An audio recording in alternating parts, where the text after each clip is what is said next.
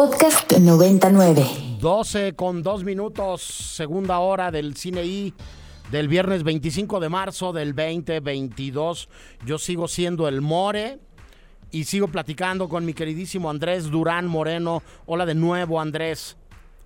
Hola de nuevo, More, pues aquí atentos y listos viendo y reviendo el catálogo de movie que ahorita que lo mencionaste, los estrenos me encontré también con que está este, ya disponible en Mosby Haven de, de Alei Suleiman, a quien por cierto conocí en el último festival de Ficunama ya en el 2019.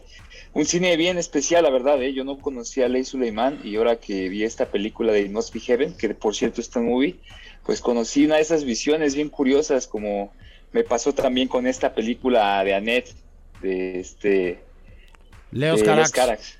Sí, bueno, el, el último Ficunam en el que estuviste presencialmente, ¿no? Este, eh, el último, este, decir solamente que es justo del cual hablábamos hace un ratito, ¿no? Que es el de este año, que acaba de terminar con un éxito fantástico y este y y bueno, el último, quién sabe cuánto será, como en 100 años, yo creo.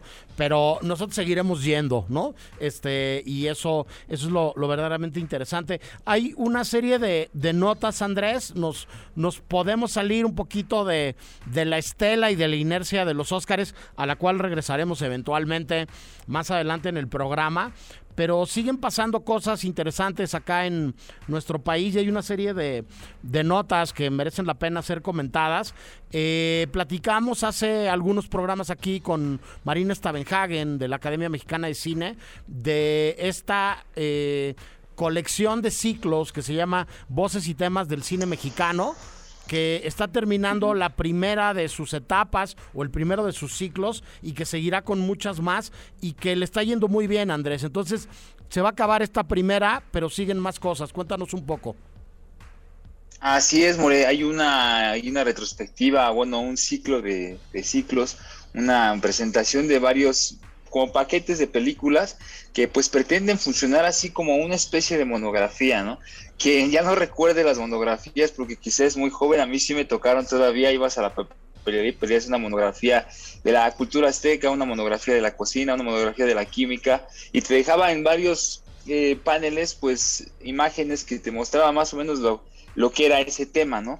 Pues más o menos algo se está pretendiendo hacer así con, aquí con voces y temas del cine mexicano, que pues lleva como subtítulo un encuentro con nuestra realidad, ¿no? Y es una realidad cinematográfica, una realidad de la concepción de diferentes artistas y artesanos del, del oficio cinematográfico pues que en distintas visiones nos presentan cosas como directoras en el cine mexicano, que es el nombre de unos, que empezó el 2 de marzo y acaba este 3 de abril. El que sigue, que se llama Juventud, Resistencia y Miradas del Futuro, que está del 14 de abril al 8 de mayo, que por cierto, ahí está, ya no estoy aquí, del querido Fernando Frías, que nos dio un montón de qué hablar cuando la película se estrenó en Netflix y, y, pues hizo tantísimo ruido porque pues efectivamente es una gran película. Ahí está también miradas sobre la conquista de México, ahí puedes encontrar Epitafio, Cabeza de Vaca, está Inclusión y Diversidad Sexual, Ahí está Sueño en otro idioma, otra película que nos dio mucho de qué hablar. Miradas indígenas con El sueño de Murakame, La consumación de la independencia con Su Alteza Serenísima de Felipe Casals, que pues es un gran, una gran película. Y pues son esos los seis, las seis monografías, digámoslo así, que pues nos van a dar chance de aquí del 2 de marzo al 2 de octubre ver una serie de películas que nos dejen entender más o menos pues qué se hace en México, ¿no? Vamos, vamos más allá de, de lo que está allí en las, en las pues, pancartas comerciales. Sí, este, decir que, que, que, estos ciclos se realizan en 14 salas de cine culturales y alternativas en todo el país, en esta búsqueda también de la descentralización y de pensar que, que este chilangocentrismo que a muchos nos parece muy natural, no necesariamente es, es tan útil y deseable como, como en realidad eh, deberíamos de, planear y, y, de buscar todos, ¿no?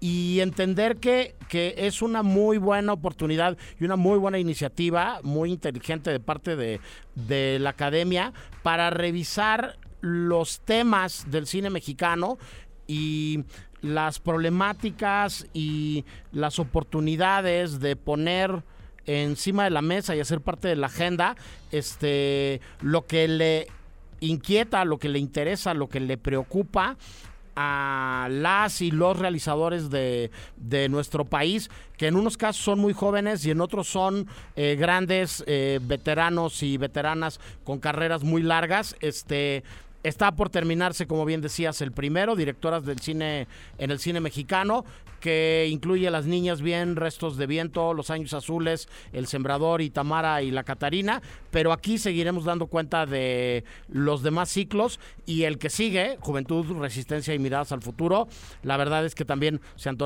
se antoja muy interesante, ya decías tú, ya no estoy aquí, La Paloma y el Lobo, Disparos, Te Prometo Anarquía y somos Maripepa, esta ópera prima del querido Samuel Kishi Leopo, este, divertidísima, que yo tengo eh, la teoría de que poca gente vio en salas de cine y que es muy interesante que regrese a proyectarse por ahí.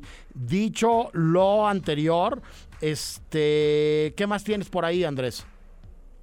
Pues están los premios platino del cine iberoamericano, que pues está, eh, que pues presenta una serie o un marco de películas nominadas para esos premios del 2022. Pues como bien saben, esta es la novena ceremonia que se va a realizar este primero de mayo en Madrid, España, con los actores Miguel Muñoz y Lili Esposito. Los premios para, pues los premios platino se han convertido en una gran plataforma de promoción y apoyo y reconocimiento a este cine, ¿no? Al cine iberoamericano. Y pues nada, mencionar que hay un montón de películas mexicanas que pues enteramente este, entre México y otras que son México y otros países, ¿no? Entre ellas, pues está la querida, bueno, la querida, digo querida porque el querido Bruno Santamaría, pues lo, conozco, lo conocí, es una persona muy noble y bien enérgica y bien amable. Está, pues, nominado, ¿no? Con cosas que no hacemos, mejor película documental. Está también en mejor dirección, a Pichapón Zetacul con memoria, que pues uno no, no pensaría que, qué hace este nombre aquí, ¿no?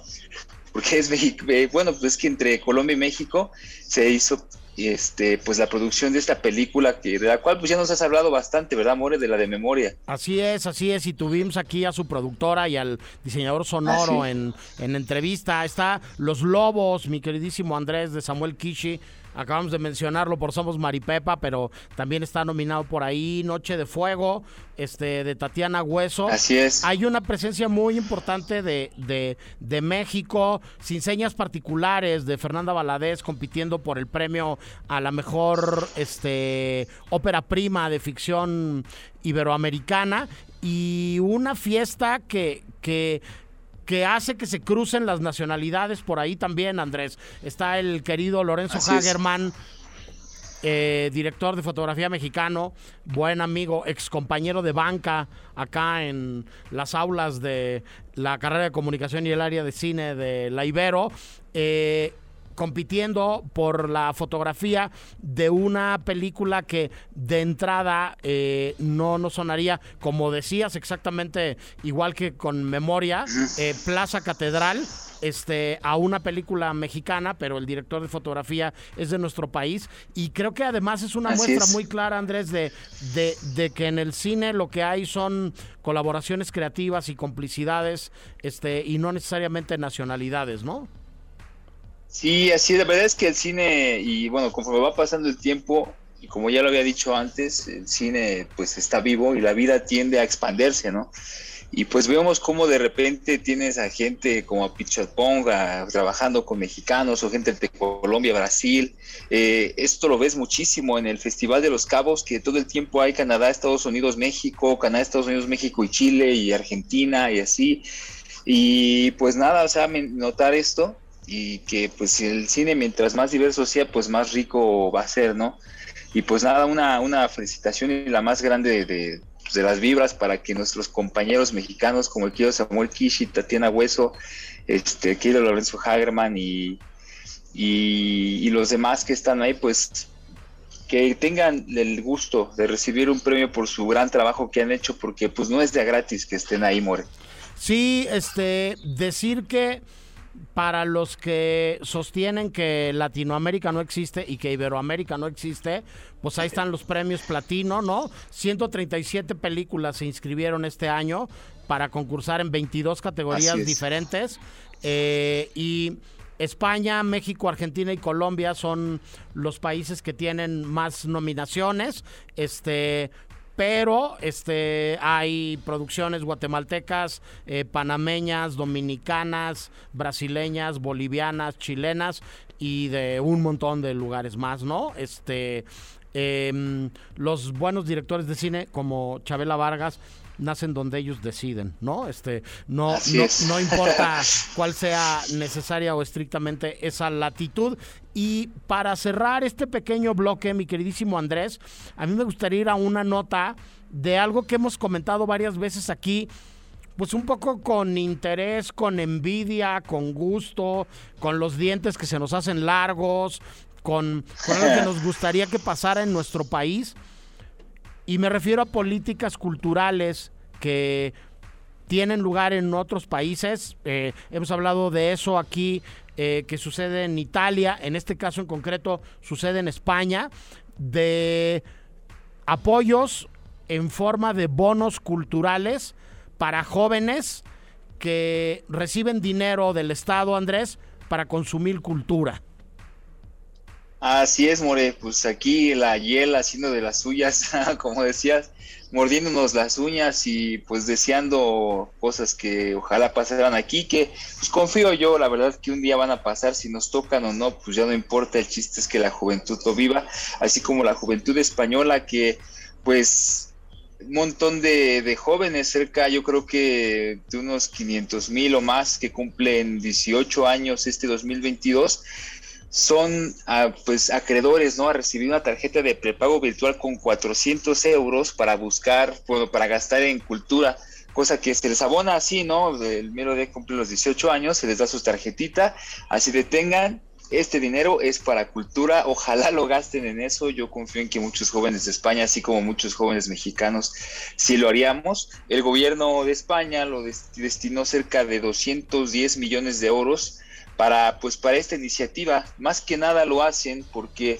pues dadas las controversias y las, las circunstancias en las cuales el COVID el COVID-19 sumergió a varias empresas culturales como museos, teatros, eh, salas de exhibición, eh, este edificios culturales, presentaciones de arte y así, pues se vinieron abajo, ¿no? Entonces, pues esto es una parte de un incentivo de parte de un gobierno que reconoce que, pues, que la cultura es algo bien humano y sobre todo bien importante, ¿no, More? Porque, pues sin cultura, ¿qué, qué nos queda? ¿Qué nos queda sin cultura?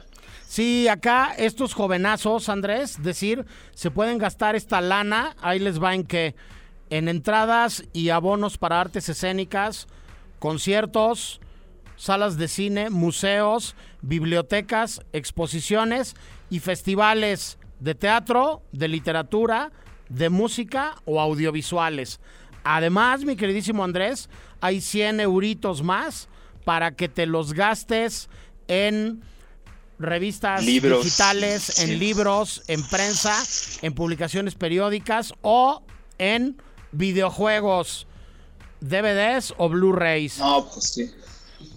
Como decíamos hace pues un momento, lo único que podemos decir ante esto, además de aplaudirlo desde el reconocimiento de una política cultural que nos parece eh, encomiable, este, es que se nos hacen largos los bigotes, ¿no? Como dicen en, en mi pueblo, ¿no? Este, nos relamemos esperando que algún día este, suceda eso por acá. Dicho lo anterior, creo que ya tenemos a Rick aquí de nuevo con nosotros y le pregunto qué vamos a escuchar, mi queridísimo Marín. Sí, creo que estoy de vuelta. aquí, aquí te oímos, te oímos claro y fuerte. A menos que la tecnología me la siga haciendo de, de mal. Este, pero por lo pronto vamos a escuchar una canción de Daft Punk. Esto se llama Very Squo y es parte del soundtrack de este gran documental animado bastante perfilado eh, para ganar algún premio este domingo. Eh, se llama eh, Flea, como dije, documental danés. Esto es Very Squo, Daft Punk. Podcast 99. Escuchamos un clásico de Daft Punk de su disco Discovery. Esto fue Very Squo. Eh, parte de la banda sonora de Flea. También la escuchamos justo en esta película de Mia Hansen Love que se llama Eden. Era como un motivo muy recurrente de esa película. Eh, gran, gran canción. Eh, parte, como ya mencioné, de esta película danesa, este documental animado danés, Flea. Pues eh, es un pretexto muy bueno eh, hablar de Mia Hansen Love, este, para darle la bienvenida a um, otra invitada con quien hemos compartido eh, muchos festivales, muchas ediciones del Festival de Cine de Morelia. Este, Dorali Romero, coordinadora de alianzas estratégicas del FICM, este, del Festival Internacional de Cine de Morelia, que nos encanta y con quien hemos hecho un montón de cosas desde hace mucho tiempo y que además, Dorali, no solamente hacen eh, este espléndido festival este, por los meses de octubre y noviembre, dependiendo de lo que nos toque cada año, sino que organizan un montón de cosas durante todo el año. ¿Cómo estás, Dorali? Muy bien, More, muchas gracias a ti y a todo tu equipo por este espacio. La verdad es que estamos muy contentos porque, bueno, este año vamos a celebrar nuestros 20 años del Festival Internacional de Cine de Morelia y como bien lo dices, creo que no solo es la edición que, ya todos estamos acostumbrados a celebrar y a festejar en octubre, sino que a lo, largo del año tenemos distintas actividades a través de FICUM Presenta, donde hacemos premiers. Este año estamos haciendo en Morelia 20 premiers, lo vamos a lograr celebrando estos 20 años. Eh, que Margarita Fink por ahí siempre conseguimos títulos bien padres para toda la comunidad en Morelia.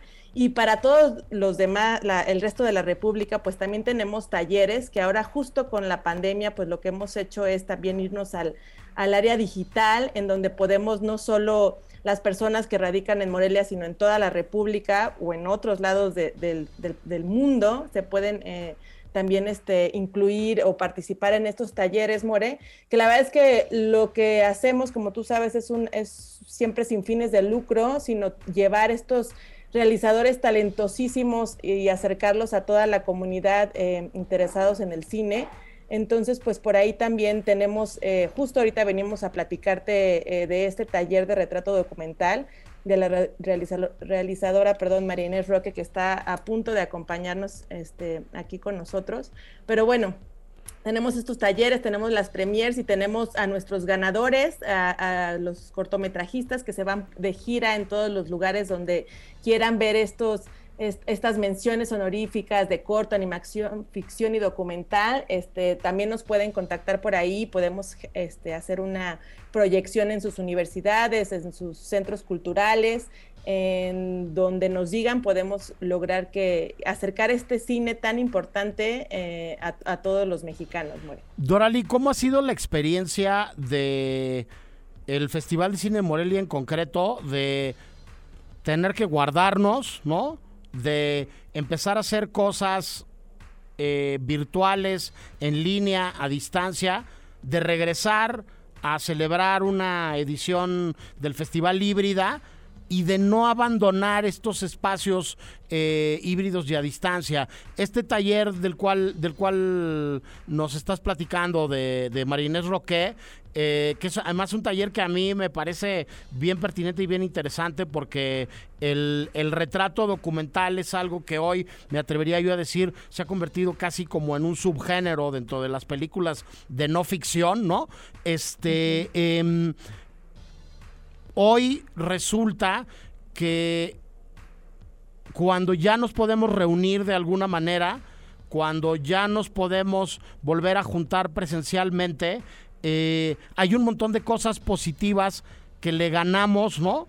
Eh, a la distancia y que podemos capitalizar sin estar en el mismo lugar. Yo creo firmemente que nada suple el reunirnos en Morelia, y ver una proyección con las directoras y los directores presentes y tener una sesión de preguntas y respuestas y encontrarte a la gente tomándote una cerveza o tomándote un café o comiendo.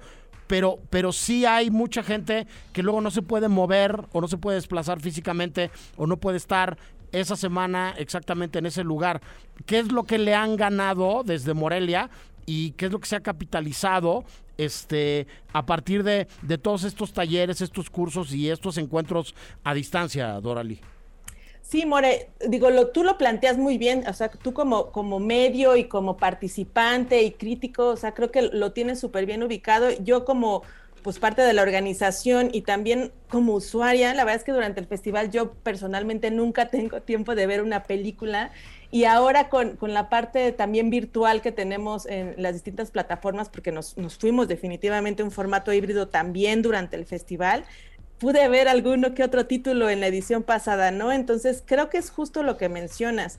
Eh, a todos nos tomó por sorpresa, pues ya llevamos dos años diciéndolo y hablando de este tema justo que nos tomó por sorpresa la pandemia, nos hemos readaptado todos a, las nuevas tecnologías, a la nueva forma de, trabajar y de hacer las cosas, querido More, y creo que nos ha funcionado muy bien porque hemos redescubierto simplemente trabajar, ¿no? Pues ya trabajamos, ahorita yo estoy en Morelia y en Ciudad de México hay otras actividades también con con, la parte de, la oficina y los talleres en especial, eh, More, creo que ha sido una herramienta bien interesante en donde todos se han podido sumar, o sea, personas que no tenían acceso a, a tomar este tipo de talleres interesantísimos, en donde, bueno, limita un poco algunos y otros, ¿no? O sea, creo que la limitante ha sido en que depende de la materia, pues sí, se tiene que limitar la cantidad de participantes de manera virtual, pero si fuera de eso, o sea, hay otros que donde nada más podían caber 30 en nuestra oficina de Morelia, ahora caben 50, 60 personas virtualmente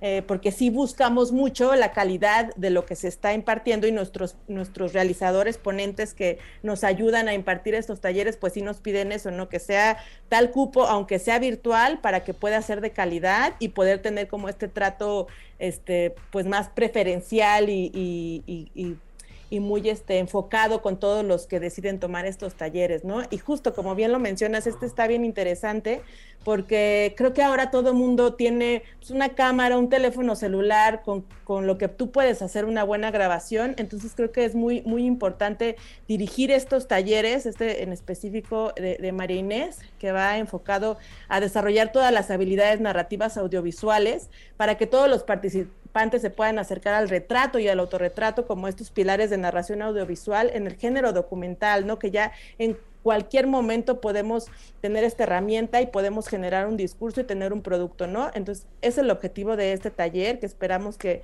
que nos acompañen y sobre todo, More, que estamos también haciendo talleres cada pues cada mes, casi casi en el festival. Ahí pueden consultarlo siempre en nuestras redes sociales, en nuestra página, para que se acerquen y no se los pierdan.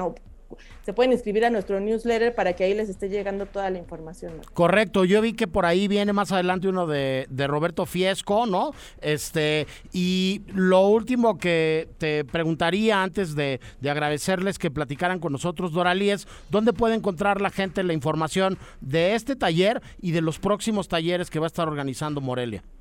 Gracias, More. Sí, digo, en nuestro sitio siempre tenemos eh, la información, la destacamos en moreliafilmfest.com. También en nuestras redes sociales estamos como arroba ficum en, en, Twitter y en Facebook. En nuestro Instagram también arroba ficum, siempre por ahí nos pueden encontrar. Y pues les invitamos a eso, que se suscriban a nuestro newsletter porque siempre estamos este, ahí eh, dando noticias importantes de nuestros aliados, de nuestros talleres, de la información que viene, noticias y pues nada, More, pues como siempre, tanto los esperamos que sigan participando en estos talleres que estamos haciendo y claro que los esperamos en Morelia. Próximamente ya vamos a anunciar nuestras fechas, pero definitivamente es en octubre, por ahí de la tercera semana. Este, los estaremos esperando a que nos acompañen en esta edición, en esta fiesta del cine, More. Por allá nos veremos seguramente. Mientras tanto, pues les recordaremos que Morelia, como muchos otros festivales, es una chamba de todo el año y que sucede todo el año, ¿no? Este, nosotros vamos a ir al último corte del programa del día de hoy y regresamos con el monográfico. Hoy vamos a hablar como se impone esta semana de la entrega de los premios de la Academia de Ciencias y Artes Cinematográficas de Hollywood. Vamos, venimos, no nos tardamos.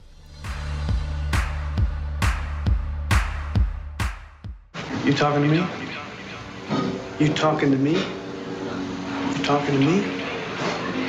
Well, who the hell else are you talking? You talking to me? Well, I'm the only one here. Who the fuck do you think you're talking to? El cine y. May I have the envelope, please?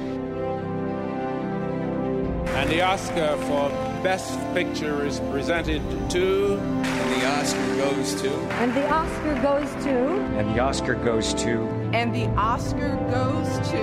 And the Oscar goes. And the Oscar goes. And the Oscar goes to. The Oscar goes to. The Oscar goes to. Cuando se entregaron por primera vez los Óscares, allá por 1928, muy poca gente apostó porque estos premios se convertirían en el reconocimiento cinematográfico más mediático del mundo. And the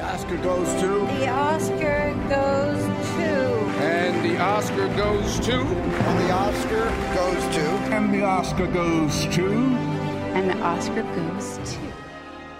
Buque insignia de una de las industrias más lucrativas de los Estados Unidos y espaldarazo invaluable para catapultar carreras o visibilizar nuevas voces. El Oscar es hoy mucho más que un galardón al talento y significa también una oportunidad para conseguir papeles o levantar proyectos a futuro. It is the director whose indelible touch is reflected on every frame. It is the director who, shot by shot, scene by scene, day by day, works with every member of the crew to further the story. Mucho ha llovido desde aquella primera ceremonia, y el medio cinematográfico global y la geopolítica cultural es otra desde entonces también. No obstante, enfrentando crisis que van más allá de la emergencia sanitaria que cumple recién dos años, hoy también los expertos se preguntan sobre la caída de la audiencia televisiva para ceremonias como del Oscar y la pertinencia y popularidad de algo que, a fuerza de hacer por más de nueve décadas, no resulta relevante para algunos. It is the director whose indelible touch is reflected on every frame. It is the director who, shot by shot, scene by scene, day by day, works with every member of the crew to further the story. And it is the vision of the director that takes an ordinary movie and turns it into a work of art. These four men and Greta Gerwig created their own masterpieces this year. They are the nominees for Achievement in Directing. Más allá de las polémicas, la evidente distancia entre quienes resultan premiados y los que son populares, o de la eterna disputa que muchos se encuentran entre lo comercial y lo verdaderamente bueno, los Óscares de la Academia de Ciencias y Artes Cinematográficas de Hollywood se entregan de nuevo este domingo, y con ellos llegará de nuevo la eterna discusión sobre un asunto imposible de resolver. ¿Cómo se determina que una película, actuación o desempeño de una disciplina técnica es mejor que otra? Do I get this one? Yes. All right, Alfonso Cuarón.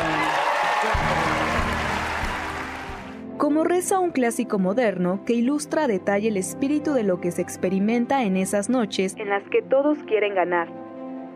Que comiencen los Juegos del Hambre.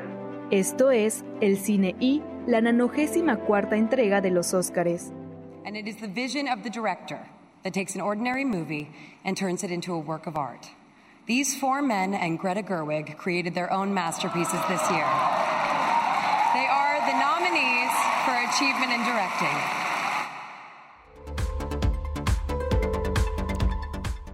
Esto es el cine y los Óscares y la nonagésima segunda edición de la entrega de los premios de la Academia. Yo sigo siendo el More y continúo platicando sobre cine con mi queridísimo Ricardo Marín. Hola de nuevo, Ricardo. Hola de nuevo, More, desde aquí, desde Puebla. Este, justo en, como lo que parece ser una fin de semana algo entretenido, al menos por este, por este evento del que muchas personas hablan, More. Ahora hablamos cuál es la favorita de los cinéfilos poblanos, este, pero en el Estado de México también hace aire Andrés Durán Moreno. Este, ¿cómo estás? Hace aire y hace aire fresco y limpio. Una de las cosas que me gusta de vivir en una zona alta, o sea, en un cerro, es que acá siempre el aire me ha gustado más que estando las, ahí en medio de la ciudad. Entonces, pues sí, bueno, andamos por acá con, con airosos, pero con mucho calor. El sol acá está insoportable, la verdad. Así es, difícilmente mi queridísimo Ricardo Marín agotaremos todas las categorías de los premios que se entregarán el domingo. Eh, yo creo que podríamos dar por superada la parte de la polémica sobre si la gente ve o no ve la entrega de los Óscares, si les interesa la ceremonia o no, si ya los formatos de televisión eh, se han quedado antiguos o están anquilosados. Pero yo más bien te preguntaría a ti, ¿Qué es lo que más te ha gustado de lo que has visto de la entrega del domingo? Si te quieres meter directamente a alguna categoría para dar tu predicción o para decir yo premiaría esta, aunque creo que va a ganar otra. de lo que has visto, de las películas que se premian el domingo, ¿qué es lo que más te ha gustado, te ha llamado la atención, te ha sorprendido, Rick? Mira, la, primera pregunta que hiciste fue, este, ¿cuál categoría es la que te llama la atención o, algo así? Dijiste y fue como, y la, la categoría extraña de este año es la nueva categoría, la, la de la favorita, el Oscars Fan Favorite. Una cosa que parece que la academia hizo a partir de la, entre comillas, o no sé por qué llamarlo así, digamos, controversia que hubo porque no nominaron a la película esta de Spider-Man.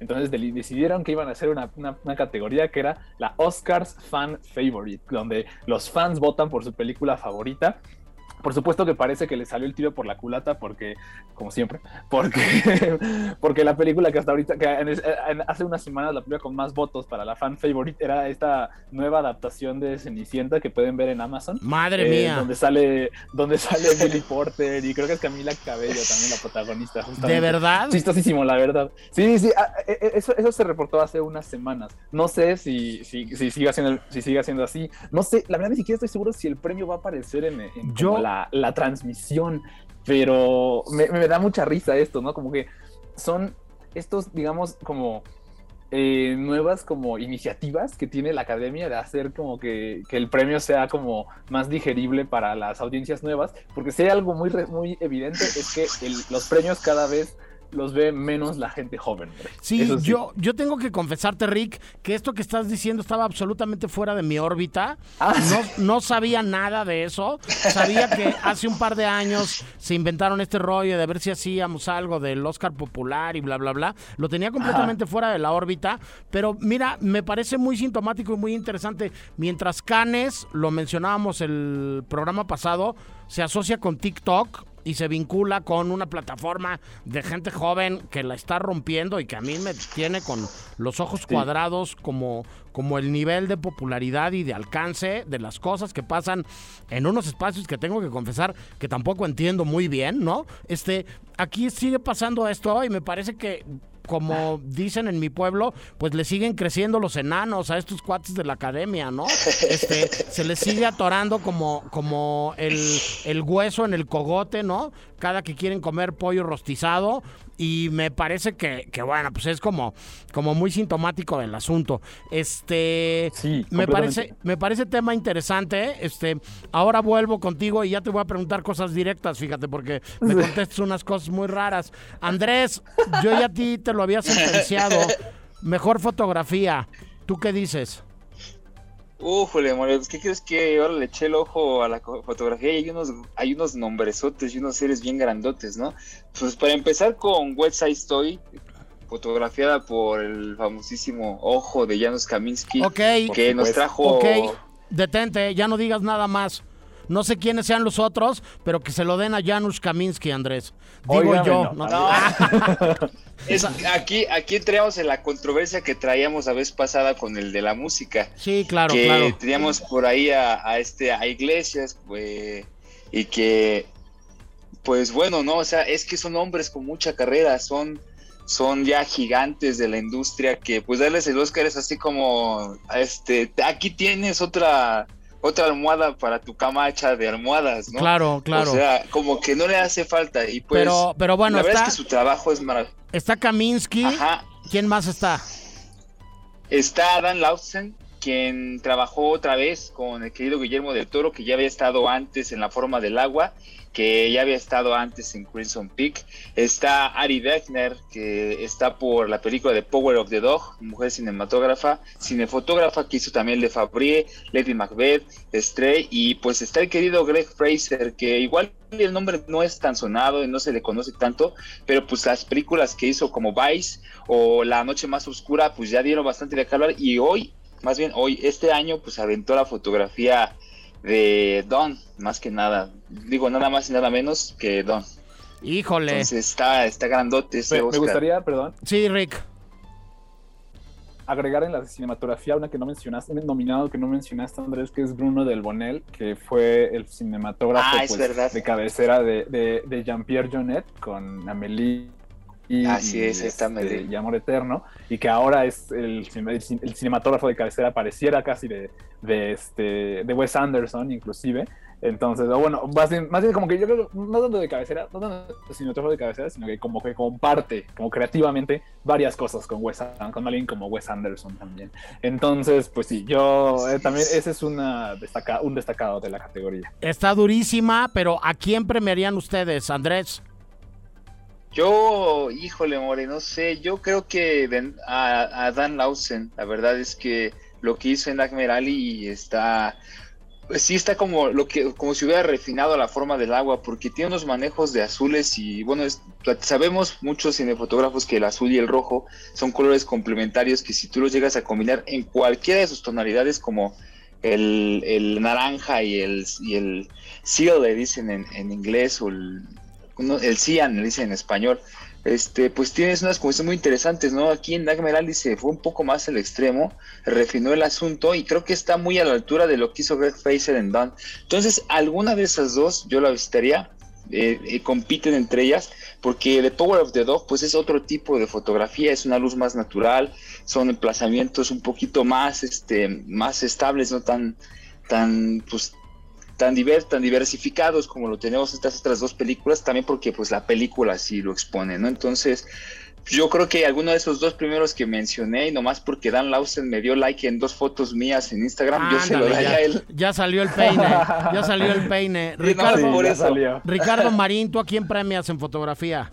Mm, esta, es una categoría un poco, un poco complicada. Creo que eh, entre Janusz Kaminski y, Ari Wegner es que yo me, yo me quedaría. El, trabajo de Kaminski es, en, West Side Story es maravilloso. West Side Story en general es una cosa espectacular, infinita.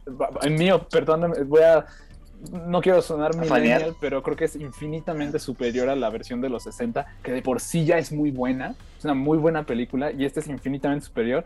Y espero no sonar nuevamente muy como siglo XXI ahora, pero simplemente por el hecho, primero que nada, en el trabajo de Janusz Kaminski por cómo se ven las cosas, porque las calles parecen como lots hollywoodenses de hace décadas, pero son como eh, son locaciones de verdad y el hecho de haber como capturado esos colores y esa visión y, esa, y esos atardeceres, como esos colores de atardeceres, me, me vuela la cabeza.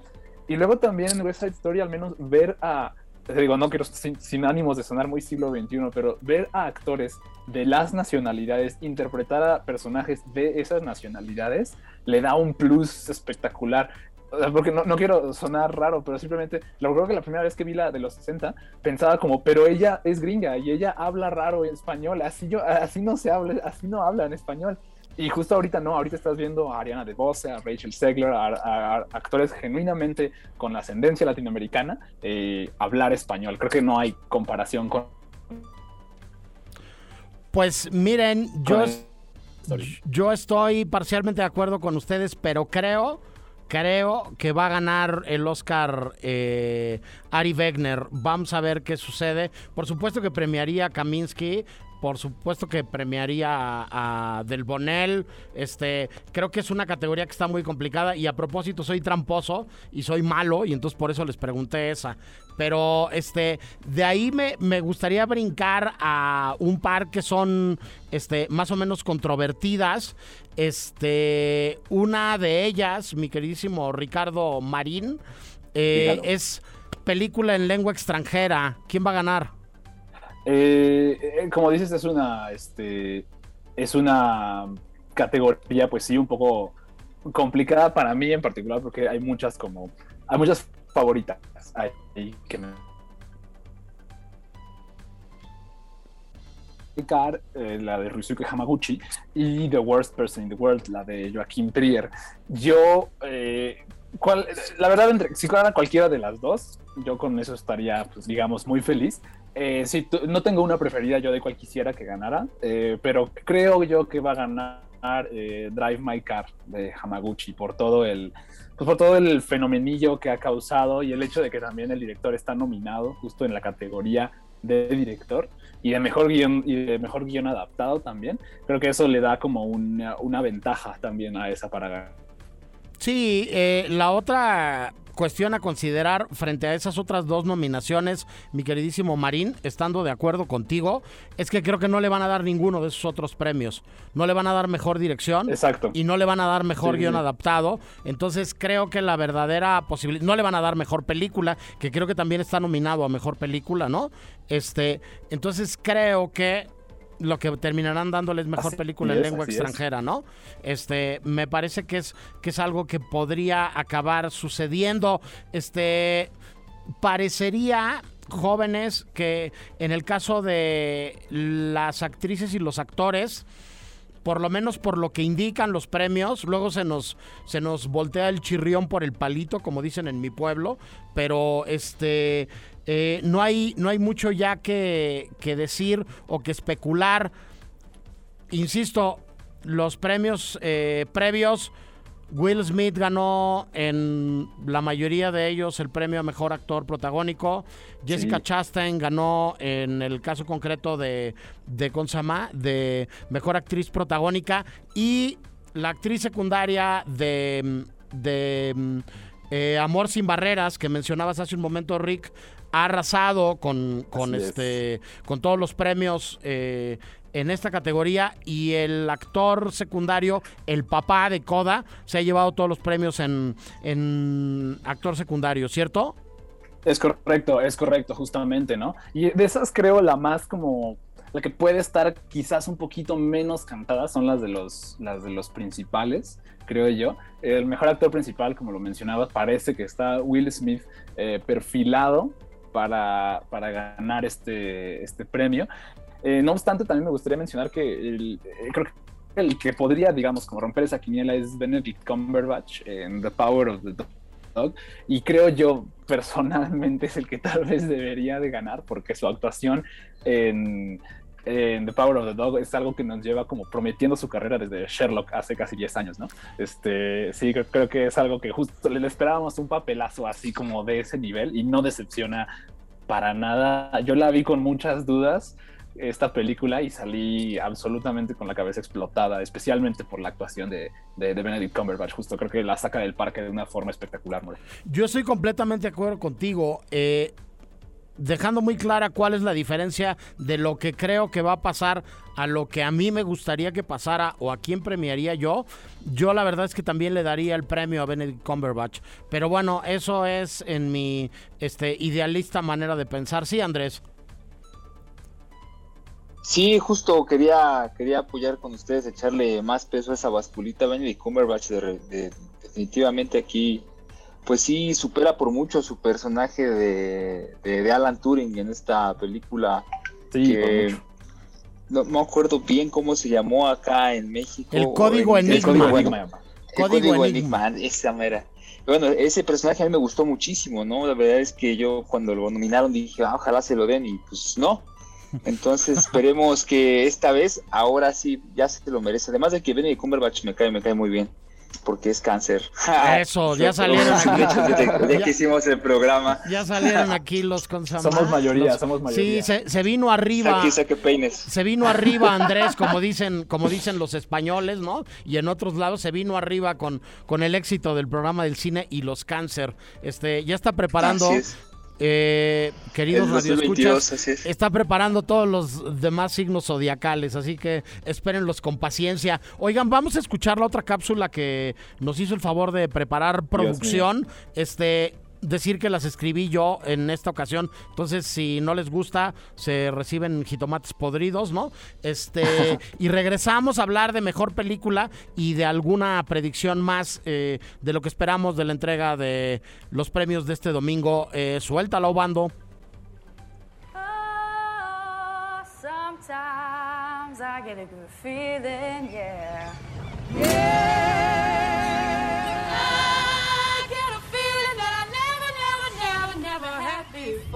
You're the girl with the deaf family? Yeah. yeah. I just want to tell you right now. And you sing. Interesting.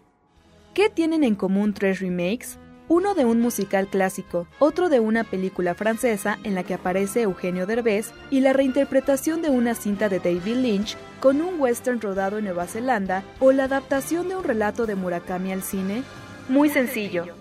Todas son cintas que optan este año al premio de mejor película en los Oscars. 俺家福さんと一体何の話してんだろうって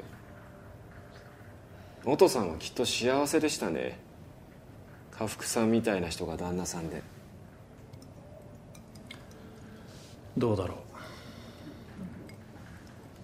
うもしよかったら僕に音さんのことを何か話してくれませんか La terna, que en esta ocasión es de 10 candidatas, se complementa con cuatro proyectos con tintes autobiográficos. Uno sobre la infancia de Kenneth Branagh en Belfast, otro basado en el papá de las mejores tenistas profesionales de la historia, y el tercero que recrea la juventud de un niño actor de los 70 hoy convertido en productor de grandes vuelos. Cerrando la competencia, las más recientes obras de Guillermo del Toro y Adam McKay, que critican, desde sus estilos particulares, una sociedad que suele aplaudir y criticar al mismo tiempo el retrato que la industria del entretenimiento le presenta. Mr. Carla. What's that? Your half. That's split 50 50. Not interested. I got what I wanted. But you should have seen him. My God. I think they'll be talking about that the rest of his life. I think every time they tell it, it'll just get better and better, bigger and bigger. Toast them to your success. Uh, he asked me to uh, see one of his friends. Who might that be? He didn't say, but I'm considering it. Más allá de las películas y de los autores, entre los que aparece como favorita James Campion frente a las candidaturas de pesos pesados como Spielberg, Paul Thomas Anderson o Ryusuke Hamaguchi, una variedad inabarcable compone un crisol pocas veces visto en un premio acusado de falta de diversidad. I wonder what little lady made these. Actually, I did, sir. My mother was a florist, so I made them to look like the ones in our garden. Oh, well, do pardon me. They're just as real as possible. Lo mismo podrían ganar una estatuilla Van Morrison, Beyoncé, John Greenwood o Lin Manuel Miranda que terminara algún reconocimiento en Japón, Italia, Bután, Noruega o Irlanda. Con favoritos claros en varias categorías y absolutas incógnitas en otras tantas, todo está listo para rellenar la quiniela y esperar a que la ceremonia no sea larga, previsible, aburrida y conservadora. ¿Lo conseguirán? ¿Recuperarán los productores de la transmisión televisiva algunos puntos de rating? We got future doctors and lawyers plus a couple tennis stars in this house. Now, I understand you got to do your job, even if some crazy neighbor do call talking foolishness. And I don't even mind you saying we hard on these kids. You know why? Because we are. That's our job, to keep them off these streets. You want to arrest us for that? Fine, but what you're not going to never do is come knock on this door talking about you had to blow their brains out in them streets because they running with hoodlums and doing drugs and things. That's what you not never going to say in this house. Todas las incógnitas se resolverán este domingo 27 de marzo en el Dolby Theater de Los Ángeles y en las pantallas y dispositivos digitales de todo aquel que esté interesado. Hagan sus apuestas. Daddy, are we gonna have to leave Belfast? All right, buddy, that's me away then. I'll see you when I get back next week. Be good, son. If you can't be good, Recta final del cine y los Óscares. Edición 92. 94, ahora les digo exactamente, de la entrega de los premios de la Academia. Estamos por irnos. Eh, gracias a Obando, a Yanis, a Carmen por la eh, producción de estas bonitas cápsulas. Edición 94, gracias Marín. Eh, tu película favorita de todas las categorías, mi queridísimo Andrés, una película que tendrían que ver nuestros radioescuchas para irnos y despedirnos de volada porque se nos acabó el tiempo. Una que no se pueda perder la gente, Andrés.